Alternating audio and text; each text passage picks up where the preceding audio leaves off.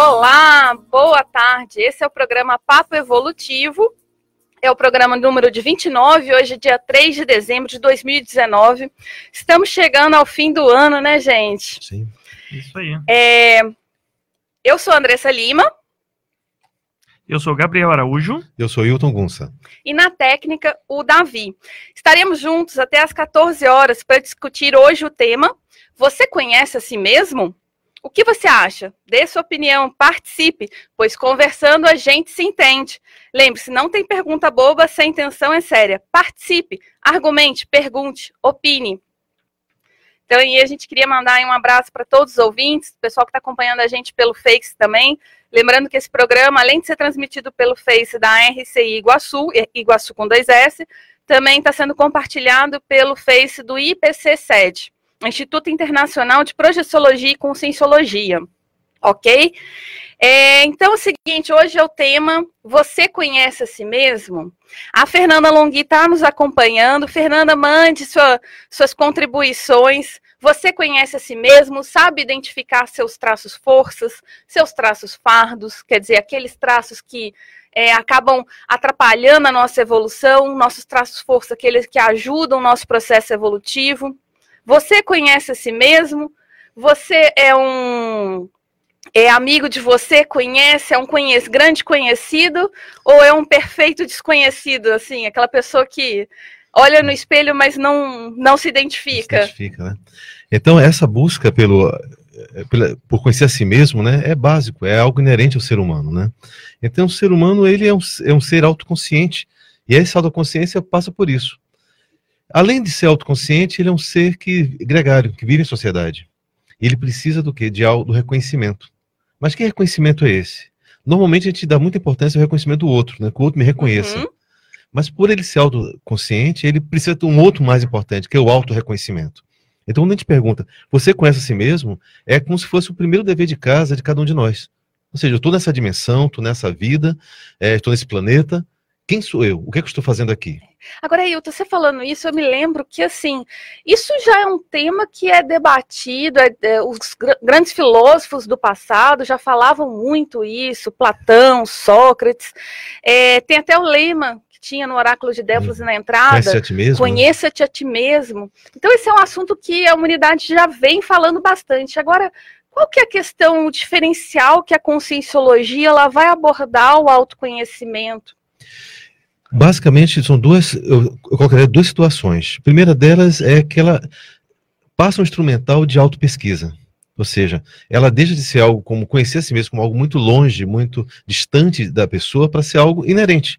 O tempo todo nós estamos eh, nos autopesquisando. Ou pelo menos deveríamos estar nos autopesquisando. Ou seja, cada situação, cada eh, eh, pensamento que chega, cada emoção que aflora, cada realização é motivo para parar e pensar: por que estou fazendo isso? É, é, como é que eu cheguei aqui? Será que estou sozinho ou não? Mas aí surge um outro elemento muito mais importante, que é a questão do processo projetivo. Quando você começa a ter experiências fora do corpo e começa a perceber que você não é esse corpo físico, então esse autorreconhecimento, que você, você olha no espelho e diz, não, esse, esse cara aqui sou eu, quando você sai do corpo, você descobre que não é nada disso. Existe uma outra realidade muito mais ampla, e aí surge algo que eu gosto de chamar assim, que é a nossa para-identidade. Então existe a identidade, no meu caso, o Hilton Gunsa que está aqui, mas qual é a minha para-identidade? Então é um outro campo de pesquisa que normalmente a ciência convencional não aprofunda. Quer dizer, você está Hilton Gunsa, mas não necessariamente você é, Hilton né? Gunsa. a sua Então, consciência é maior que É, isso. poderia descrever o que, quem sou eu? Eu sou uma consciência em evolução. Então, eu sou um peregrino das estrelas. Ou seja, estou andando pelos pelo universo há não sei quanto tempo e estou, nesse momento, vivendo essa experiência aqui do planeta Terra, né? Ou alguns anos já aqui no planeta Terra. Mas eu sou algo muito maior do que eu imagino ser. Mas, ao mesmo momento que eu estou aqui, já que eu estou aqui, eu tenho que fazer alguma coisa. Eu tenho que me apropriar das minhas capacidades, das minhas qualidades. É aquilo que você trouxe, falou antes, né? Quais são os meus traços? Quais são as minhas Uh, o que é que eu tenho de bom, o que eu tenho de ruim, o que é que eu já tenho agregado em mim que eu posso fazer a diferença nessa vida. Né? Então é tudo um O, caminhar. o Ailton, eu acho legal isso que você colocou e me, me fez refletir sobre, assim, se a gente já teve várias vidas, né? Ou seja, se a gente já teve várias existências em outros contextos, outros momentos, como é que era a nossa personalidade, né? Como é que a gente agia. Sim. E eu fico me questionando, a gente está em pleno século XXI, né? Nós nascemos no Brasil, até que ponto a gente não carrega o temperamento de outras vidas nessa vida, ou até que ponto a nossa vida hoje, ela é, é como é que eu poderia dizer, ela é impactada, influenciada pela nossa sociedade atual. Então, Sim. por exemplo, a gente vive na época da fartura, né? Hoje é muito fácil ter alimento, hoje é muito fácil as pessoas se acessar, deslocarem. Acessar a informação, né? Acesso à informação. A própria questão do entretenimento, né? A gente não precisa ficar tão focado na questão da sobrevivência e pode hoje gastar horas com entretenimento, exatamente. horas na turismo, rede social, com entretenimento, turismo, com exatamente. Cinema. E até que ponto isso, isso é, distancia a gente da gente mesmo, né? Sim. Então, assim, é, é engraçado a gente parar para pensar que a humanidade vem evoluindo há muito tempo, mas de uma forma muito linear, muito parecida. E agora, em pleno século XXI, a gente tem tanta oportunidade. Mas isso, assim, isso pode ser uma faca de dois gumes, evolutivamente falando. Sim. Porque a gente pode começar por essa questão da fartura, da, da, das, das infinitas distrações que nós temos, a gente começa a se desviar do foco principal da evolução que somos nós mesmos. É, e nisso, na hora que a gente pergunta assim, você conhece a si mesmo, na hora que você começa a refletir, começa, você começa a pensar o seguinte: o que é prioritário na minha vida? O que é que é importante eu fazer? Então, nessa hora, você começa a ver que nesse mundaréu de informações, de distrações, de dispersões que, que estamos envolvidos, você vai começar a selecionar. Então, isso realmente eu devo colocar minha energia nisso ou não? Só que muita gente não tem essa, essa visão, Gabriel. Então, que a gente vê um nível de dispersão, ou seja, é, quando a gente olha assim, o processo de robotização meio, a pessoa fica meio robotizada, né? Então, ela, ela, ela vai, a Maria vai com as outras, ela vai na manada. É quase um rebanho, né? Quase um rebanho. E ela não, ela não tem consciência de que ela é uma individualidade. Ela, tem, ela é muito mais do que ela imagina ser, né? E é interessante a gente parar para pensar o quanto a nossa cultura não, não molda a nossa, nossa personalidade. Então, são, a gente é bombardeado dia e noite por novelas, por filmes, pela própria questão social, e até que músicas, ponto né? isso não acaba tirando a nossa singularidade e desviando a gente da gente mesmo é, a depressão é considerada a doença do século, né? Sim, sim. E até que ponto as pessoas estão deprimidas porque elas não têm contato consigo mesmas e elas acabam não se conhecendo mais, não se reconhecendo mais. Sim.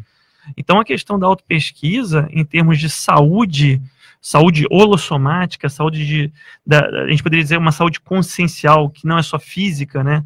Ela vai para a questão psicológica, emocional, social. Ela só é conseguida quando a gente consegue se pesquisar quando é que a gente consegue entender é, de fato quem somos nós. Por quê? Porque a gente começa a atender um pouco mais às nossas necessidades. A gente abre mão de seguir uma cartilha pré-formatada, porque até certo ponto a indústria, né, o processo econômico, ele é muito forte. A própria questão do meio, né, da família, do ambiente que da escola, Exatamente. do que você cresceu, né, influencia bastante muito. mais do que a gente pensa, né? E outra coisa legal, Andressa e Hilton, é que hoje, felizmente, a gente tem é, liberdade religiosa, né? Sim. E isso, até certo ponto, é, faz com que a gente possa pensar livremente. Porque no passado, se você não tinha uma, uma determinada religião, a sua cabeça era cortada, queimada. não só é liberdade de expressão, liberdade né? Liberdade de expressão, geral, exatamente. Né? Ou seja, a gente pode ser laico. políticas, religiosas. Excelente, é isso aí. E é isso aí, até certo ponto, é muito bom por um lado, porque permite a gente ter essa liberdade de ser quem nós somos, mas por outro lado é ruim porque a gente tem que se virar sozinho, né? Sim. E aí, se falando, me lembra duas coisas. Que a gente não pode nem estar nesse excesso de informação, nesse mundo totalmente é, com tanta tecnologia, nem totalmente ficar, virar uma eremita no meio do mato, desconectado de tudo e de todos. Então, temos que encontrar um ponto de equilíbrio. E muitas vezes, esse meio do mato é você parar um pouco e ficar em silêncio com você mesmo.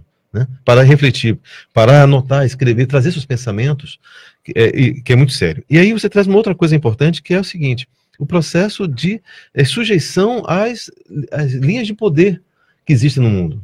Então, existem, existem as linhas ideológicas, mas existem as linhas econômicas, ou seja, quantas pessoas estão, por exemplo, pega o caso da Venezuela agora, estão sofrendo muito por conta de toda uma questão política eh, ali presente, que está tá sem economia o país. Então a pessoa está num nível de miséria que ela não escolheu isso, mas está submetida a isso.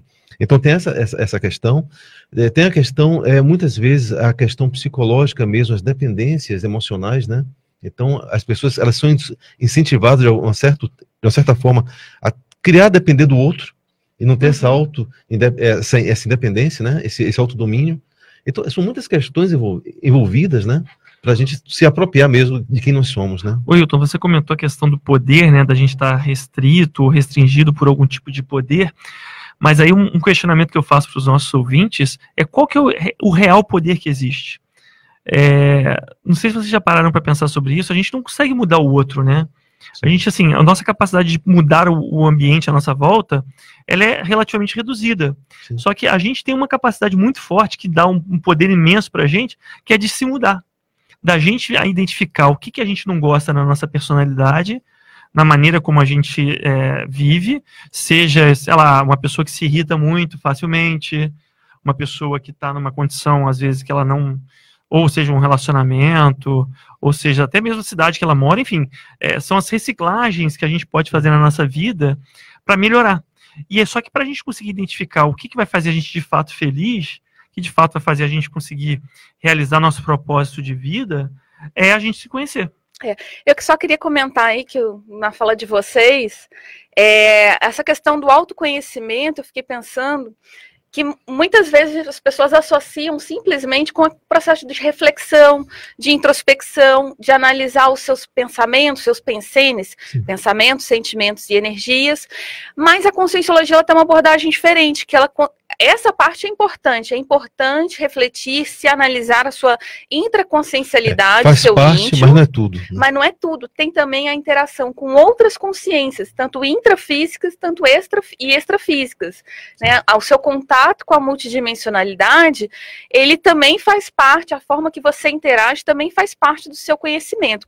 E aí, é, eu vou chamar para a gente debater mais sobre isso no, no próximo bloco, né?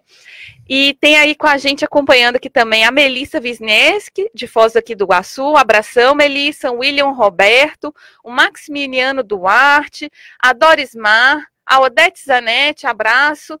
Na, a Nádia Leão, abraço também. Seu Mari Souza, a Cris Elvanger, nossa colega de bancada aqui, a Raquel Costa, é, a Fernanda Longhi e a Doris Mar. Pessoal, então é, a gente vai fazer um intervalinho muito rapidinho, daqui a pouco a gente volta debatendo um pouquinho mais. Você conhece a si mesmo? Voltamos a apresentar programa Papo Evolutivo. Conversando, a gente se entende. Olá, para você que está ligando seu rádio agora ou acessando o Facebook, estamos no Papo Evolutivo até às 14 horas. Hoje, conversando sobre o tema Você conhece a si mesmo? Então, só para falar hoje um pouquinho das datas, hoje, 3 de dezembro, é Dia Internacional da Pessoa com Deficiência. Então, de acordo com dados da ONU, Organização das Nações Unidas, aproximadamente 10% da população mundial tem alguma deficiência. Essa data foi criada em 1992. Hoje também é Dia Nacional de Combate à Pirataria e à Biopirataria. Essa data aí foi é, lançada em 2005. E também é dia de delegado, é dia do delegado de polícia, desde 2017. Então, aí duas datas que tem também muita relação aí com a nossa localização aqui da fronteira.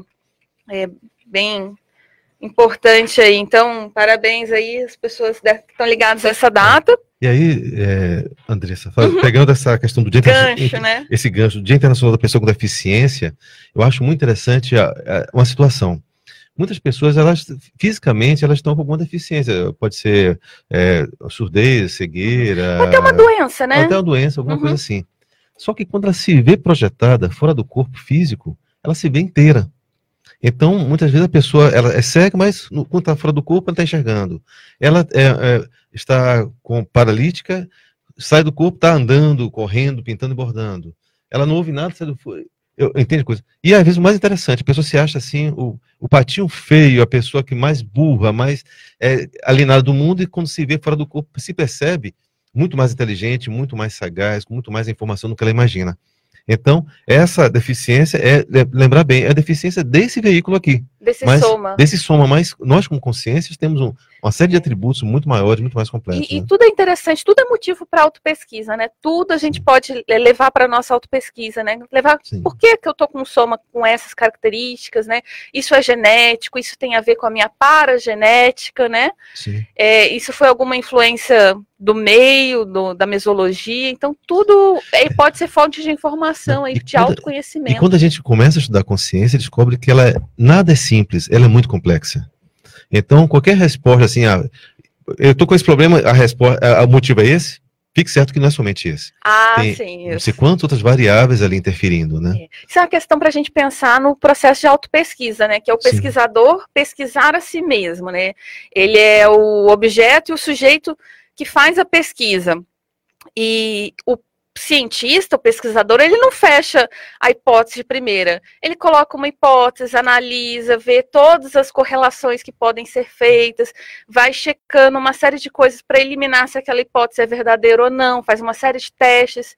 Então, é, às vezes eu vejo as pessoas querendo ter um ansiosismo, querer fechar a questão logo, ah, é assim porque, é, porque é assado. Então, isso não é tão legal para o processo de autopesquisa e autoconhecimento, né? Na verdade, nós, nós vive- estamos num processo, né? E um processo não tem fim. E uma coisa que eu acho legal de comentar em cima disso, que foi falado, é que a maioria das pessoas, não vou dizer a maioria, mas tem uma quantidade razoável de pessoas que elas têm um processo de idealização muito grande. Ou seja, elas É. imaginam que as coisas são do jeito que elas acham que são, quando na verdade não necessariamente que é assim. Então, assim, é, tem estudos da própria psicologia social que, que trazem essa questão, que as pessoas elas são questionadas, é, são confrontadas com estudos estatísticos né, sobre a- a- as razões pelas quais elas tomaram uma decisão, e elas falam que é por um determinado motivo, mas estatisticamente está provado que foi por outro. Então, quando a gente não se conhece, a gente entra naquele efeito manada que a gente imagina algo, cria uma hipótese, já valida ela como verdadeira, sem de fato pesquisar aquilo a fundo. É, isso me traz à mente, pessoal, não sei o que vocês acham desse do que eu vou falar, que o processo evolutivo ele, ele é de uma responsabilidade é, muito íntima. Uhum. Ou seja, não dá para evoluir pelo outro. Não dá para a gente querer que o outro evolua ou esperar que o outro. é, assim, a gente pode ser ajudado e a gente pode ajudar, obviamente. Mas a responsabilidade, em última instância, pela nossa vida É só é nossa. É verdade. né? A gente tem um, um, é, um background religioso que a gente tem, a, né, a maior parte da, da população do mundo ocidental é, tem um background religioso muito forte, que acham que o Messias, que alguém, algum santo, algum Deus vai vir salvar a gente. É, sendo que na prática a gente observa que isso não existe. É um processo de dentro para fora, né? Então, esse salvacionismo que é colocado, e esse salvacionismo pega diversas áreas, Uhum. tanto na área é, de religiosa, como na área política, na área social, tudo mais. Sempre que alguém vai fazer as coisas, não percebendo que cabe a ela fazer. Ela que tem, que detém o, o conhecimento, o, se não tem o conhecimento, vai buscar esse conhecimento, ela, ela tem o desejo, né, a vontade, e aí eu trago uma palavra muito importante, que é essa palavrinha vontade.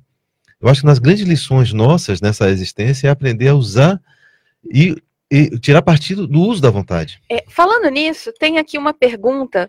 É, a Sherida Wong entrou, tá falando: Olá, pessoal, abraço, ama aí, Sherida. Olá, Sherida, abraço. Abraço. A. Lídia Pelim também entrou. A Estela, a Estela Bruno também entrou. A Rosane Amadori, nossa colega aqui. E a Débora Pereira. E aí a Lídia Perim, ela fala assim, ó. Oi, boa tarde. Sou de Vacaria, Rio Grande do Sul. Grande abraço aí, pessoal do Rio Grande. Estou pensando aqui que é preciso refletir sobre mudar a si mesmo. Muitas vezes só ficamos olhando para como os outros são e esquecemos de nos reciclar. Estou tentando reciclar alguns traços fardos. Como, fa é, como fazer quando você sabe seu traço fardo, mas acaba caindo no erro novamente? Sei que devemos tentar sempre. E aí? É um processo, então não basta saber, tem que experimentar, tem que tentar, tem que encontrar alternativa. Ou seja, não existe uma estratégia pronta. Por exemplo, imagine a situação de uma pessoa que ela tá, tem um vício do, do, do fumo e que Uhum. quer, e sabe da importância de não fumar, sabe, ela tem a vontade de, querer largar o- esse vício, mas a dependência química é tão forte que ela não consegue. Então vai ser uma luta da vontade dela o tempo todo contra um- um- uma, a questão até somática. Isso. Mas ela não poderá, não pode existir. É. Porque a- a- que ninguém sabe o momento da virada. No momento em que ela vai, de tanto tentar, numa hora a coisa vai acontecer e ela nem, às vezes, muitas vezes a pessoa nem percebe que mudou. Então, esse processo de mudança, de reciclagem é um processo contínuo, mas exige esse uso da vontade, essa perseverança, né? E a pessoa ter esse norte, ter um, aonde quer chegar. É, eu acho que isso é muito sério, Wilton. Acho que a chave do processo é a vontade mesmo. Sim. Tá? E, assim, se a pessoa está com dificuldade, procura ajuda, né? É. É, tem, é, no caso que você colocou a questão do vício, né? Tabagismo, seja o álcool, enfim, qualquer uma dessas, dessas condições nocivas à nossa saúde, a gente já tem uma, um corpo de especialistas, seja médicos, psicólogos, enfim, que pode ajudar as pessoas. É, uma coisa legal do processo evolutivo é, o, é que, a, que o professor Hilton colocou mais cedo, de nós sermos seres gregários, né? Então, existe um processo chamado de interassistência, em que uma pessoa que tem mais condições ajuda a outra pessoa. E isso, para mim, é um dos principais motivos, gente, para a gente evoluir. Porque quando eu consigo me conhecer e tomar decisões melhores, eu estou mais pronto, mais apto a ajudar as pessoas que estão passando pelaquela dificuldade. Sim. E aí você cria um círculo virtuoso de uma pessoa ajudando o outro, e assim vai criando uma rede em que a sociedade como um todo sai beneficiada. E aí você vai lembrar o seguinte, que é, parece paradoxal, que eu preciso me conhecer, ou seja, eu tenho que ter esse momento comigo, mas o processo, na sua grande maioria, acontece com o outro. É. Então, é, né, é, na minha, né? é na, minha relação, né? é na minha relação com o outro que eu vou estar manifestando realmente se eu mudei ou não, Isso. que eu vou estar aprendendo alguma coisa. E pegando o, o exemplo dela, né, nessas reciclagens íntimas, muitas pessoas elas ficam tão cheias de orgulho, achando que elas são tão autossuficientes, que elas se bastam, que perdem a oportunidade de, dessa troca. E muitas vezes o, o, auxílio, o alívio dessa, nessa luta de superação vem do contato com as outras pessoas. E né? eu vou te dizer um negócio: você colocou a questão do orgulho aí como um traço consciencial, né, um traço fardo. É, eu poderia dizer que quem é muito orgulhoso não se conhece. Porque a partir do momento que a pessoa uhum. consegue aprofundar a intraconsciencialidade dela, ou seja, ela consegue entrar mais no seu processo íntimo, ela consegue perceber que ela é humana como qualquer outro ser humano, independente de condição financeira, é, independente de onde nasceu, ou seja, somos todos consciências em evolução. É, para abrir todas as caixinhas né, escuras, os nossos pontos cegos, tem que tirar, se livrar do orgulho aí. É, isso aí, o orgulho, na verdade, ele funciona como uma carapaça, né? Uhum. Vaidade, o orgulho, mecanismo seja, de defesa, né? Mecanismo de defesa do ego, exatamente. Ou seja, a pessoa não quer ver, não quer que os outros vejam a real condição consciencial dela, e ela arruma um monte de desculpa bonita, florida, para não se expor. E para assim e, e, mostra pelo menos para mim na minha leitura que a pessoa ela ainda está muito longe de se conhecer. Então assim só que lembro gente existe um orgulho é, é esse orgulho que eu estou falando é aquele orgulho mais danoso não é aquele orgulho da gente se orgulhar de fazer as coisas boas as coisas positivas isso não isso eu acho super positivo. É aquele orgulho da pessoa se sentir superior de achar que merece mais do que o outro e assim vai. Uhum. Eu tenho notado muito casos assim de pessoas com profundos, é, profundo ou quase absoluto só senso de egocentrismo. Isso. Então tem pessoas que elas acham que elas é isso, a vida, o mundo todo feito pa, para ela, as pessoas estão ali para atendê-la e elas vivem numa, num, mundo num, é, fora da caixinha, né? Num outro mundo que não é, não é realidade, né? Mas aí, Hilton, a conscienciologia dentro da proposta de que a gente tem várias vidas, desmonta isso como sendo uma coisa inteligente, né? Ou seja, é, você achar que você é o rei da cocada preta é, mostra também que você entende pouco do processo evolutivo. É. Porque hoje você está numa condição, é, seja de gênero, seja de localidade, seja econômica, que numa próxima vida você pode vir é, né, com outro gênero, em outra localidade, em outra circunstância. Então, assim, é, isso tudo mostra para a gente que a vida é um grande aprendizado.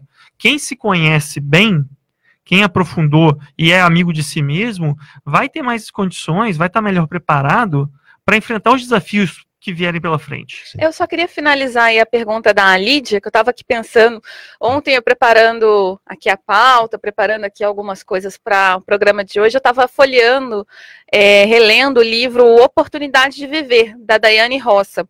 E lá ela coloca vários pontos do processo de, desse processo da reciclagem, né? Como é que é?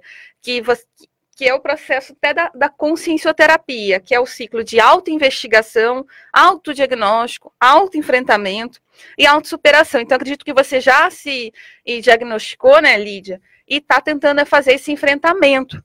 E aí, nesse processo de enfrentamento, até chegar à superação, tem o processo das recaídas. Isso faz parte. A questão é não se cobrar tanto, é, ter um olhar assim. É, não tanto de autocobrança com você, saber que isso faz parte, lógico. Errou, é, viu que não podia cair naquele erro, então o que, que você vai fazer para da próxima vez não pisar naquele mataburro de novo, né? Você vai assim, não, dessa forma aqui eu não quero errar mais. Posso errar de outras que eu ainda não vi. Mas aí você tenta fazer mecanismos para não errar, é, repetir aquele erro exatamente da mesma forma, mas que é natural o processo de, de, ter essas recaídas. Isso faz parte. A gente não muda assim, ó, de uma hora para outra, né? Quem dera se fosse. E às vezes não muda nem dentro da própria vida, né? Pois é, às vezes um traço que é né? tão né? arraigado, às vezes são vidas. É, o professor Valdo Vieira, ele falava que o temperamento era a última coisa que a gente conseguia mudar. Agora, gente, isso aí é mais um incentivo para a gente se pesquisar cada vez mais. E logo, Para né? conseguir adiantar, exatamente. e, e, Lídia, uma coisa que eu gostaria de falar rapidinho, uhum. antes da gente fechar o, esse bloco, é que assim, a culpa, ela não ajuda a gente, tá? Eu não sei se é o seu caso, eu tô aproveitando a tua deixa aqui. Ah, sempre bom é, Para entender assim, que a nossa responsabilidade ela pode vir é, é, isenta de culpa, porque a, a culpa acaba sendo um, uma maneira da gente fugir de novo Também, do problema. É. Né? Então, assim, vamos assumir a responsabilidade pela nossa evolução, mas se livrando da culpa, que isso aí é um baita assédio. É, também é uma forma de vitimização, ah, de auto-vitimização a culpa, eu que o diga. É, e também, Lídia, é, eu acho que esse processo da reciclagem ele só finaliza quando, como o Hilton falou ali, que assim é, já vai sem força. Você é, não precisa ficar fazendo força mais naquele trafar. Então, quando você recicla assim, um, e aquilo vai automático, sem fazer força, aí você fala, pode falar assim, ah, agora eu superei, mas enquanto isso. É, e aí o que tem mais interessante é o seguinte: que na hora que a pessoa consegue superar, não morre com ela. É aquilo que o Gabriel falou. Ela conseguiu, então ela vai servir de exemplo Isso para outras que é pessoas. Mais legal. Não, e não morre com ela também, porque quando ela dessomar, ela leva toda essa bagagem com ela. Sim. Os bens materiais ficam, mas o que ela conseguiu reciclar, ela leva, o que é o máximo, né? Sim. Muito bom, hein, pessoal? Então, vamos fazer mais um intervalinho. Temos mais perguntas aqui dos nossos ouvintes. É, mande sua pergunta também. Você conhece a si mesmo? Até já, a gente volta daqui a pouquinho. Voltamos a apresentar programa Papo Evolutivo. Conversando, a gente se entende. Olá, boa tarde. Nós estamos aqui no programa Papo Evolutivo até às 14 horas e hoje debatendo sobre o tema Você conhece a si mesmo? E aí, sabe identificar seus traços forças, seus traços pardos? Você é um perfeito desconhecido ou é amigo de si mesmo? Mande sua pergunta, opine, dê sua opinião aí. Então, aqui com a gente acompanhando entrou também a Andréia Velasquez, a Débora Pereira, e também nós temos aqui o Guilherme Pio, de Cascavel. Um abraço. A Lídia Pelim está agradecendo. Olha, muito obrigada pelo esclarecimento. Gostei, ajudou com relação à pergunta do último bloco. É, a, o Araújo Adilson está aqui também. A Sherida Wong faz um comentário aqui com a gente. É, devemos não só reconhecer nossos traços força, como obrigatoriamente colocá-los em prática. Só assim serão realmente as nossas qualidades. E aí, o que, que vocês pensam disso? Não, perfeito. Né? É isso aí. Eu acho que não adianta só teoria, né? Tem que ter muita prática. Então, eu acho que o, o comentário dela foi em cima do lance. É, eu vejo assim, existe um lado que são as nossas manifestações. Então, os traços, eles são formas de, é, que a gente conta para se manifestar. Outros elementos também entram nisso, além, além dos traços. A questão, quais são os valores uhum. que você adota, né? Que são os valores que nos guiam a tomar decisões. Então, é um outro elemento. Outro elemento, o projeto de vida. Qual é o meu projeto de vida? Qual é o meu propósito nessa existência? O que é que eu quero realizar? E, por fim, o que é que eu quero deixar de legado para outras consciências? Para que minha passagem nessa vida não tenha sido em, vão. Então, são uma série de fatores que têm a ver com essa manifestação. Mas tem mais dois outros elementos que eu gostaria de relacionar, uhum. que são as realizações. É assim, é a concretude, é a gente sair do mundo do ilusório, mundo da teoria, mundo da especulação e realizar. Fazer pequenos atos, não precisa ser obras grandiosas, mas pequenos atos que cada dia vão fazendo diferença na vida das pessoas. E outro elemento são a qualidade das nossas relações. Então, a qualidade dos nossos vínculos. Então, uma das coisas mais sérias que às vezes a pessoa não tem, não dá importância é como é que eu me relaciono com o outro. Eu, eu, eu tenho uma relação de amor, de afeto, de acolhimento, ou uma relação é de distância, indiferença, ou de raiva, de beligerância. Então, essa qualidade é que vai fazer toda a diferença, não só nessa, mas nas próximas existências também. Então, são elementos muito sérios que vão ajudar a compor essa identidade sua, né? Oi, Hilton, é, se a gente considerar que o meio influencia muito nossa manifestação, né, nossa personalidade, é essa questão de com quem que a gente se relaciona e como a gente se relaciona é muito séria, né? Sim. E aí eu estava pensando na questão que a, que a Sherida trouxe ali no, no Facebook pra gente, é, eu pensei o seguinte, Sherida, você colocou aqui, olha, não adianta ter só traço força na teoria, né, e não trazer para a prática. E eu estava me questionando, como é que a gente consegue usar, então, os nossos recursos na prática, né? E aí me veio a ideia da gente assumir cada vez mais responsabilidade.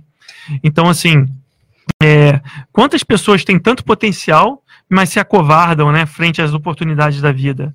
Seja em qualquer situação, seja na sua família, seja com seus amigos, seja com, com a sociedade como um todo, sei lá, associação de bairros. Então, assim, e uma das maneiras mais interessantes da gente se conhecer é se colocando à prova, né? Sim. É. Porque a gente não sabe como é que a gente vai reagir até a gente passar pela experiência. Então, se a gente está falando aqui de autoconhecimento e evolução, é, a pessoa assumir responsabilidade. Eu, eu, no meu ponto de vista, é, fazer assistência, ajudar o próximo é o melhor tipo de responsabilidade que a gente pode assumir, porque sai todo mundo ganhando. É, é fundamental. Então, para a gente questionar e refletir até que ponto eu não estou deixando os meus recursos pessoais ociosos porque eu não corro atrás das coisas. É. Tem uma frase que é aquela uma frase bem conhecida que é assim: você está sentado num pote de ouro, né? Sim. E às vezes mendicando sentado num pote de ouro. É essa questão de você não colocar os seus trafores, os seus traços forças em prática, né? É quando olha assim, tanta gente, tem muitas pessoas com muito dinheiro, e que só pensam nelas, né? Só pensam em, em ter mais e mais e mais dinheiro. Ou então aquela pessoa que tem muita informação, tem muito acesso à cultura, essas coisas todas, mas que ela não com, compartilha com ninguém isso. É. Então, é, é, um ato falho, né? Acho isso muito doloroso. Né? É, até certo ponto, ela está superficial na manifestação dela, né? Sim. E, de alguma forma, se a gente parar para pensar que a oportunidade de estar tá aqui na vida intrafísica, ela é muito única, porque considerando que a gente tem várias vidas, quem garante que numa próxima existência eu vou ter oportunidade de me comunicar com vocês, trocar essa ideia aqui com vocês? Entende? Então a gente tem que, é, quando a gente começa a pensar sobre essa ótica, é, cada experiência ela toma um valor muito alto, ela fica muito especial, né? E isso ajuda muito a gente se conhecer para a gente estar é. tá mais preparado para o dia a dia, para a vida, enfim. Você começou a falar e me veio uma outra coisa. Tem um outro recurso que nós temos em quantidade e que a gente pouco aproveita também, que são as nossas energias. Sim. Então, a, na Conscienciologia, nós aprendemos que nós vivemos numa realidade energética, energossomática. É. Então, estamos num, mar de energia o tempo todo. E nós mesmos somos processadores, é, expandimos. E... Só uma correção, então a gente não só aprende isso, mas como a gente também aprende a usar as energias, tá? Não é só teórico. Não é tá? é teórico. Então, o que acontece? Então, essa realidade energética, que é uma forma de ajudar muita gente, prestar assistência em alto nível, é algo que a gente, na Conscienciologia, começa a internalizar, começa a, a provar e experimentar. Então, todos os campos de estudo, né, os laboratórios, as atividades, as dinâmicas, todas elas visam que, que as pessoas possam otimizar esse uso das energias. Né?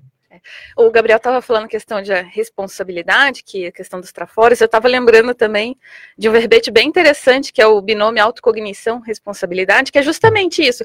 Se a sua autocognição, seu autoconhecimento aumentou, você automaticamente já ganhou mais responsabilidade. Né, do que a média, a maioria da a, a média das pessoas. Então, se, se sair um pouquinho mais para cima, já conhecer um pouquinho mais sobre você, você já tem uma responsabilidade em distribuir, que é isso que o Will está falando também, em distribuir esse conhecimento, né? Como é que, ah, você tem um trafor, então tá, explica para as pessoas como é que elas podem ter esse trafor também, né? Sim. Tem uma outra pergunta aqui bem interessante da Rosane, que é assim, ó, mas a busca pelo autoconhecimento não exclui os auto-enganos. Verdade, isso aí. Como discernir entre uma condição e outra? Boa pergunta, Rosânia. Olha, Rosane, eu acho que a principal maneira da gente discernir sobre uh, o que, que, é cada uma dessas condições, né, ou seja, a busca pelo autoconhecimento e o autoengano, é a questão da intencionalidade. Então, assim, eu penso que o autoengano, ele parte da premissa que você não está lúcida para a sua busca de autocognição.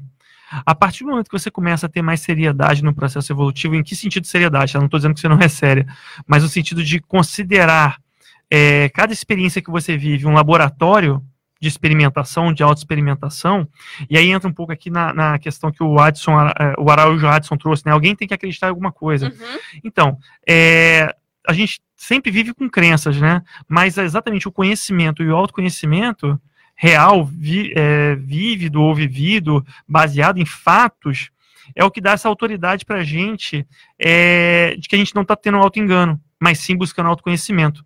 Então, assim, a, a real intenção de querer melhorar, de querer se pesquisar, baseado a uma, a uma postura de pesquisador, ou seja, colocar como hipótese, não, não ser é, preconceituoso, não tomar tudo como já uma, uma, uma verdade absoluta, imutável. É, isso ajuda a gente a entender o processo evolutivo como um todo. Tá? E assim, e a nossa evolução, se a gente parar para pensar sobre uma ótica mais ampla, ela é muito dinâmica. Então, por exemplo, eu hoje eu estou aqui vivo intrafisicamente. Daqui a 10 segundos eu posso não estar. E aí tudo ao meu redor vai mudar, as minhas verdades vão mudar, as minhas crenças naturalmente vão mudar. Em algum nível a gente tem que acreditar em alguma coisa. Né? A gente, por exemplo, a gente está aqui é, é, no, na rádio, a gente escuta a rádio e acredita que tem uma pessoa falando. Quem garante que não é uma máquina? Estou fazendo uma brincadeira, tá, gente? Mas assim, é, crença faz parte. Agora, qual que é a qualidade do seu discernimento? Eu acho que esse é o ponto. É, e a gente está fadado, os auto-enganos, eles existem, eles fazem parte do processo. Então não é o, algo que tem que estar tá fora, não. Faz parte do processo de maturação, de saber o que presta o que não presta, o que tem que é, o, o caminho a seguir ou não, com quem contar ou com quem não contar, é, qual a prioridade que eu tenho que ter na minha vida ou não. O mais importante é que as, as pessoas estejam o tempo todo nesse processo se questionando. Uhum. Até para perceber o auto-engano mais de imediato mais cedo do que esperar passar toda uma experiência. Às vezes uma vida. A vida inteira para descobrir que foi tudo Para só descobrir lá Quantas pessoas não chegam lá na, na, na, terceira idade, na quarta idade, e começam a refletir só depois que chegou nessa idade. Aí né? bate o arrependimento. Não, e pior, às vezes dessoma e aí no extrafísico vai se dar conta da situação e aí vai entrar em melancolia extrafísica, Sim. né? E aí uma coisa que eu acho interessante é que quando a gente fala nessa busca de não, de não cair nesse mataburros, a gente tem que ter cuidado com a impulsividade. Uhum. Porque às vezes na busca de querer ter respostas prontas, respostas Fechar fechadas logo, logo né? perde essa oportunidade. E aí tem, eu acho que ele tem falou alguma coisa sobre essa questão de tem que ter uma teoria, alguma coisa para se acreditar. É, a Sherry da Wong comentou não, aqui, não, de não, teoria o mundo está repleto. Não, foi o Aldir. O, o, ele colocou assim, alguém, alguém tem, que, tem que acreditar, tem que em, alguma, em alguma coisa. coisa. Esse que é a grande questão. Quando você começa a ter projeções, ter acesso à realidade extrafísica, você são várias realidades. Muda então, tudo, né? Muda tudo. Então, a verdade absoluta que muita gente procura, né? A resposta para aquilo, ela desaparece. E aí você começa a perceber até que ponto você tem flexibilidade cognitiva, mental, energética, emocional para lidar com tudo isso. Oi, Hilton, isso me, me, lembrou o que a gente chama de princípio da descrença, que é uma das bases do, da, da pesquisa na conscienciologia, que é o pesquisador não acreditar no que os outros estão falando. É ele ter as próprias experiências, ou seja, é ele correr atrás de ter as próprias experiências. Por exemplo, imagina que vocês nunca tiveram, é, nunca comeram uma maçã eu posso descrever para vocês como é que é comer uma maçã, a sensação que eu tenho ao comer uma maçã, mas enquanto você não comer a maçã, você não vai nem saber de perto o que é comer uma maçã. Imagina, por exemplo, uma realidade multidimensional. Sim. E é por isso que a gente incentiva as pessoas a fazerem os cursos, a pesquisar, priorizar na sua vida o processo projetivo. É, e na semana passada, eu tô lembrando aqui que o tema foi, o tema aqui da rádio do Papo Evolutivo foi é, projeção consciente e o autoconhecimento, né? Foi alguma coisa assim. Então, assim, vocês podem entrar também no Face, tá lá gravado esse programa da semana passada que também tem tudo a ver. Porque eu acho que assim, a gente só se conhece mesmo quando tem uma projeção, porque é, no extrafísico não tem esse soma restringindo a gente. Sim. Às vezes o soma é bom, porque ele restringe uma série de manifestações que não seriam tão é, evolutivas assim, né? Então, o, o pensamento é instantâneo no extrafísico. Então... É, mas sabe o que eu acho mais importante no processo projetivo? É você saber que você não é esse corpo físico. Exatamente. Né? Então, assim, aí lá que você vai se ver em uma outra condição, às vezes vai perceber que você é mais inteligente, que você pensa mais rápido, ou o contrário, às vezes vai perceber, puxa, eu ainda tenho esse traço fardo, eu ainda estou me manifestando com ele, né? Então ali você vai se conhecer de fato. É, quando você, às vezes, um. É, eu, às vezes eu coloco até assim, não, agora no extrafísico eu consegui superar isso, então assim, pronto, limpou mesmo, né? Então esse traço reciclou mesmo. E aí, só comentando também a questão da a pergunta da Rosane, eu estava aqui lembrando a importância da autocrítica. E que às vezes, para a gente desenvolver a nossa autocrítica, a gente tem que sair da gente e escutar as outras pessoas, né? Ter feedbacks. Sim. Então, por exemplo, tem lá os cursos, tem uma instituição que, na, na Conscienciologia que trabalha muito com a questão dos traços, a questão da, é, da metria, da, é, da medição da consciência, né, que é a conscienciometria, que é a Conscius. E lá você tem o, o curso, é, vários cursos que são na base de consim cobaia, né? Que aí você tem uma pessoa que passa na, na forma de cobaia e, outra, e vai ouvir heterocríticas, feedbacks de outras pessoas. Tanto vai ouvir falar dos trafores, às vezes trafores que ela nem imagina que tem, quanto dos trafares também. É, os trafores, é lembrando importante. os ouvintes aí de primeira vez, são os traços força, as nossas virtudes, aqueles traços amadurecidos. E os trafares, aqueles traços que ainda estão, estamos imaturos, né? Precisando melhorar. É, e o que é legal, porque é o seguinte, você vai calibrar, né? Você vai Sim. ouvir a opinião de várias outras pessoas e vai calibrar a sua opinião. Poxa, será que eu estou tendo uma, uma visão real sobre mim mesmo? Está idealizado, não está? Como é que está a minha autoimagem? E, e o Andressa, uma coisa que eu acho legal, é, dentro dessa visão de, de consim cobaia, né? É da gente refletir quais foram as situações da nossa vida em que a gente foi mais desafiado, seja porque a gente ficou com vergonha, ou seja porque a gente teve uma, uma, uma situação inesperada, e para a gente pensar e refletir como é que a gente agiu, como é que a gente se sentiu, é, porque são nessas situações que a gente começa a se descobrir um pouco mais.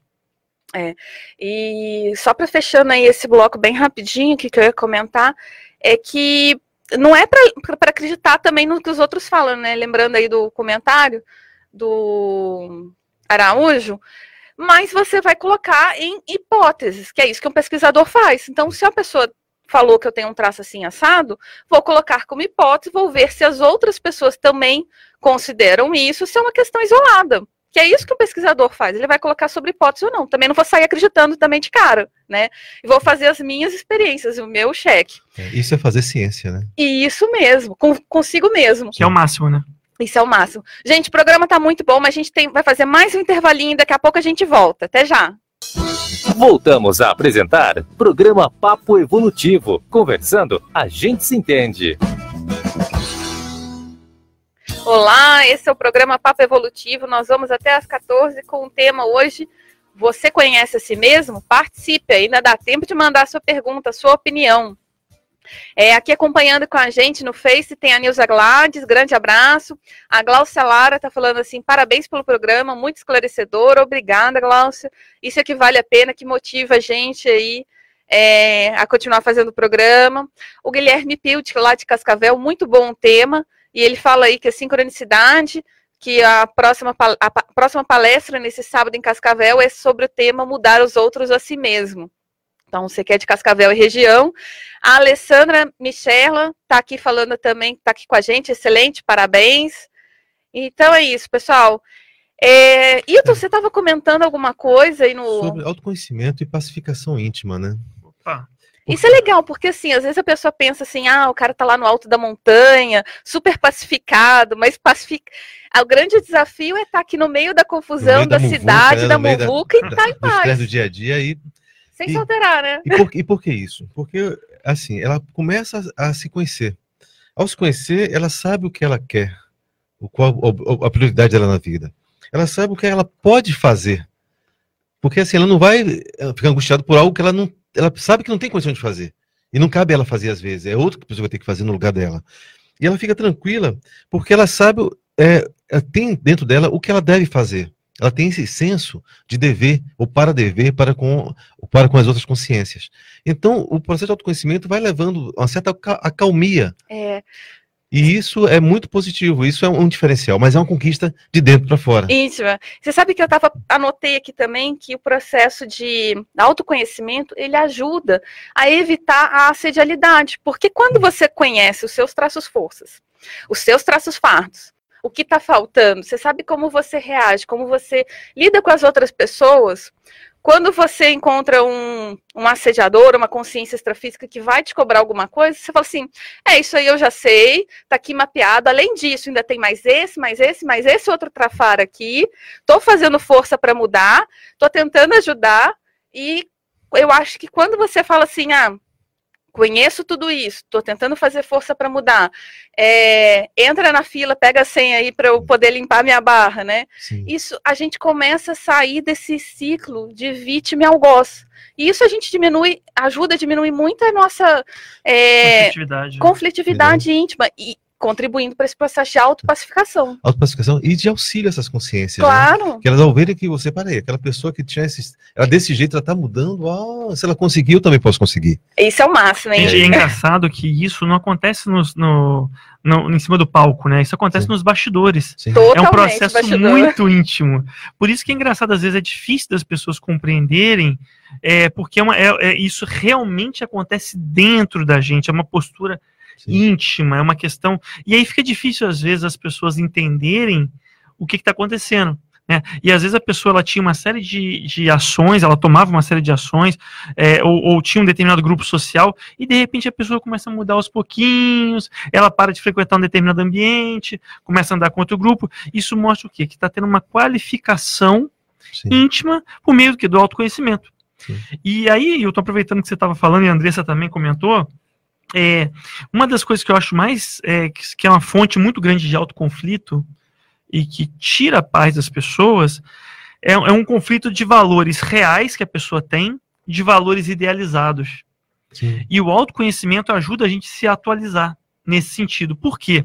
É, tem um monte de gente que acha muito bonito um monte de coisa, né? Ah, é, ser uma pessoa assistencial é muito legal, ajudar o próximo é muito legal. Só que quando você vai ver o dia a dia daquela pessoa, não tem nada, não tem nada daquilo. Ah, não posso, pô, pensar mal dos outros é ruim, ou se irritar é ruim. Mas aí quando você vai ver o dia a dia da pessoa, ela se irrita pra caramba, ela pensa mal dos outros pra chuchu. Então, só que isso gera o quê? Gera conflito e, auto, e assedialidade. Quando a pessoa começa a se conhecer, ela consegue ter uma ideia real dos valores dela e de quem ela é. E a partir daí fica muito mais fácil ela traçar uma estratégia de evolução. Sim. De reciclagem mesmo, de né? reciclagem. É. Agora, perguntando aí, bem rapidinho, quais recursos é, vocês podem falar aí desse processo de autoconhecimento, para se autoconhecer e para reciclar aí, para quem estiver nos ouvindo e estiver interessado? Bom, eu acho que um dos que mais falou aqui foi a identificação dos traços pessoais. Então, você saber o que eu tenho de positivo, de qualidade, o que eu tenho de defeito, o que eu tenho de. Que, que, o que está faltando. Né? Então, reconhecer isso. Isso são coisas que você vai perceber por você mesmo ou pelas pessoas que vão chegar até você e vão te dizer: Fulano, você é desse jeito, tal, tal. E aí, em vez de brigar com essa pessoa, é acatar, refletir, né? E ver se tem sentido ou não e, se for possível, fazer a mudança. O, o segundo que eu vejo é a questão das próprias projeções da consciência. Começar a trabalhar melhor isso, valorizar, registrar, rememorar, estudar mais sobre o assunto e, junto com isso, todo o processo das bioenergias. Uhum. Então, aprender a lidar com o estado vibracional, a, a, aprender a entrar em ambientes e melhorar para melhor aquele, aquele ambiente. Conhecer né? suas sinaléticas, conhecer né? suas sinaléticas pessoais, conhecer quando está com alguma intrusão, né? Quando você sente que é uma uhum. mudança do seu padrão de pensamento, né? Ou alguma sensação física mesmo que você sente que tem algo acontecendo. O outro é se propor fazer reciclagens. Então não adianta querer saber, mas é criar uma estratégia pessoal para mudar. Cada, cada, dia, de pouquinho em pouquinho, fazer essa mudança.